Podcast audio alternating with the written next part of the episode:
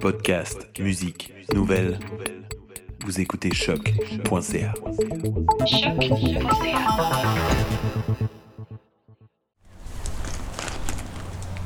Pour débuter cette rencontre entre recherche-création, art numérique et sciences du climat, on a avec nous Gisèle Trudel et Marie-Ève Morissette. D'abord, merci de nous recevoir sur le site de votre dernière création, Au bois métal, qui est présentée en ce moment même au Jardin botanique de Montréal.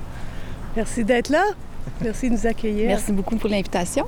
Gisèle Trudel est artiste, professeure au département d'art visuel et médiatique de l'UCAM et membre du réseau Hexagram, réseau qu'elle a d'ailleurs dirigé de 2012 à 2015. Elle est également titulaire de la nouvelle chaire de recherche du Canada, Médiane, qui explore de manière artistique et dans l'espace public les données du programme de recherche Smart Forest, piloté par l'écologiste forestier Daniel Nisha. Elle est aussi fondatrice avec Stéphane Claude du laboratoire en art numérique AELab. On a aussi avec nous Marie-Ève Morissette, euh, qui a quant à elle exercé une vingtaine d'années comme designer graphique. Son travail est passé de l'imprimé à la spatialisation d'éléments visuels et à l'expérientiel. Elle détient une maîtrise en design de l'environnement et un DESS en design d'événements de l'UCAM. Et elle poursuit finalement aujourd'hui une maîtrise en design numérique à l'école NAD de l'UCAC. Tout d'abord, question simple, est-ce que vous pouvez nous décrire qu'est-ce qu'on voit présentement dans l'installation bois au métal? On voit trois structures d'échafaudage qui sont des supports à la vidéo et au son. Chaque structure a un dispositif sonore euh, intégré, tout comme des séries de tuiles d'ailes qui diffusent une imagerie qui a été prise sur le terrain avec Smart Forest, mais aussi une visualisation des données de leur recherche. On présente au public ces trois stations dans l'espace comme des lieux euh, d'accueil de leurs paroles, mais aussi un lieu de rencontre avec, entre art, sciences et communauté. Et on a en plus de ça une petite stations météo qui compilent des données in situ qui sont aussi visualisées sur les écrans. C'est des stations, tout à l'heure, il y avait des gens qui étaient assis dans les stations, donc c'est des stations sur lesquelles on peut monter, qu'on peut habiter carrément. Exactement. Donc c'est une architecture temporaire que j'utilise avec les structures d'échafaudage. C'est quelque chose qui m'intéresse particulièrement parce que c'est entièrement modulaire. On peut faire n'importe quelle structure. Euh, c'est un chantier pour moi. Alors donc le chantier de la parole, de la rencontre. Les scientifiques s'en servent beaucoup aussi dans leur manière d'aller placer les senseurs sur les arbres. Alors là, il y a une résonance. Mais ce que j'aime ici, c'est que tout est à vue d'œil. Il n'y a rien qui est caché. Euh, on voit autant la construction de la structure, mais c'est aussi la structure qui est là pour vivre des expériences différentes. Pour mieux comprendre un peu le, le, le discours derrière l'installation, euh, j'aimerais juste vous demander qu'est-ce que le programme de recherche Smart Forest, premièrement, et puis comment est-ce que vous avez intégré les données comme matériaux de création, finalement, dans l'installation? Oui. Ouais, Smart Forest, je les ai rencontrés grâce au service de la recherche de mon université. Donc, c'est un programme pan-canadien piloté à l'UCAM par Daniel Nisha, qui est prof en, en sciences biologiques, euh, mais plus en sciences forestières. Et alors, eux, ce qu'ils font, c'est qu'ils regardent les effets des changements climatiques euh, dans la forêt à travers le Canada, mais plus spécifiquement, dans mon cas, je les ai accompagnés sur le terrain, euh, pas loin d'ici, à la Naudière et dans les Laurentides. Et ils placent des capteurs sur les arbres et ils regardent, selon les différentes espèces, comment l'arbre réagit à, un surplus d'eau ou une pénurie d'eau. Alors, euh, et plus, plusieurs autres facteurs, mais dans ce cas de, cette première rencontre ici, au Jardin botanique, on se penche sur la question de l'eau. L'enfant de la chaire médiane euh, essaie de développer des approches éco-technologiques de la recherche-création euh, donc, est-ce que tu peux nous dire un peu plus par rapport au, euh, au, au champ méthodologique ou en fait, c'est quoi, quelles pratiques vous développez euh, pour arriver à ces approches éco-technologiques-là? Oui, ça repose sur ma recherche antérieure aussi. Quand je, je parle d'une écosophie qui vient de la pensée de Deleuze et Gattari, et surtout Gattari.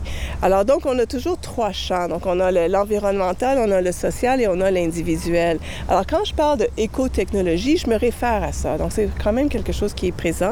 Mais la question éco-technologique, c'est que éco, il veut dire un système, hein, quelque chose qui est ouvert. Euh, technologie est pour moi une relation. Et alors, donc, comment fait-on pour créer des relations nouvelles à propos de la technologie, mais pas juste la technologie des machines, c'est la technologie des arbres, c'est la technologie de la nature. Pour moi, la, la nature est une technologie, mais ça veut dire relation. Bien sûr, ici, l'écotechnologie de pratique fait en sorte qu'on parle de sciences, on parle de sciences forestières, on parle d'artistique, on parle des écologies des arbres, mais on amène ça ensemble comme un nouveau réseau de relations. Et ça s'incarne avec les magnifiques euh, conifères euh, euh, duquel on est en présence, qui sont les, les, les anciens. C'est les premières plantes à apparaître sur la planète. Euh, alors, leur technologie interne leur a permis de survivre. Alors, d'abord, il y a ça. Ensuite, on a, euh, on a la question de la visualisation des données qui viennent de Smart Forest, mais c'est des arbres qui sont ailleurs, qu'on visualise ici. Alors, il y a tout un jeu de rapprochement entre lointain et proximité. Ensuite, on a cette zone, euh, les zones sonores, qui ont chaque, chaque zone a une expérience particulière d'immersion, de stéréo et tactile, qui fait en sorte que avec le parfum des arbres, avec la pluie, euh, on, on, est en contact avec tous les éléments et les technologies médiatiques numériques ici viennent agrémenter l'expérience. C'est pas ça l'expérience, c'est avec. Comment est-ce que votre participation donc à la réalisation de ce projet-là de recherche-création vous a permis finalement d'explorer peut-être des nouvelles facettes de la création numérique euh, par rapport à vos expériences passées, disons, dans, l'industrie? Pour moi, c'était vraiment comme un laboratoire aussi d'expérimentation et d'apprentissage. Donc, euh, moi qui étais habituée à mettre en forme des choses et de partir d'éléments qui étaient déjà comme créés, là, je partais avec des données, vraiment des mathématiques, des, feuilles, de, des, tables Excel. Puis il fallait faire une visualisation avec ça. Puis en plus, vu qu'on travaille avec Touch Designer, tout ça bouge en temps réel. Donc, il y avait aussi euh, une notion de, temporalité et de mouvement avec laquelle j'avais peu travaillé euh, précédemment. Et le fait aussi de, mettre en forme des, des phénomènes qu'on voit moins souvent, plutôt que les confiner, par exemple, à juste euh, un graphique qui bouge pas, qui exprime juste une facette des choses. Là, à ce moment-là, euh, étant donné que ça bouge, bien, ça donne un autre, un autre point de vue sur les phénomènes en cours, puis ça permet de voir un peu les variations euh, sur un, dans le fond, sur une période de temps. Puis j'ai quand même retrouvé aussi le, le, fait de pouvoir euh, réunir différentes facettes dans un même point de chute. Fait que ça, j'ai trouvé ça intéressant. C'était pas si loin de mon travail, de ce que j'étais habituée. Mais euh, travailler aussi avec, différents médias qui se déployaient dans, un espace qui était beaucoup plus grand euh, qu'habituellement ce que je faisais en design graphique, euh, même si j'avais fait d'autres spécialisations. Euh, j'ai trouvé ça très intéressant. Euh, comment intégrer des, des, visualisations abstraites avec des vidéos qui étaient plus concrètes. Donc, il y a eu tout un travail de réflexion euh, fait avec Gisèle qui m'a permis de sortir un peu de mon statut de designer qui était de diagnostic solution. Donc, finalement, c'est ça, c'était plus un travail de, de, de collaboration plutôt qu'une relation euh, client-exécutant, finalement. Là. Certainement pas.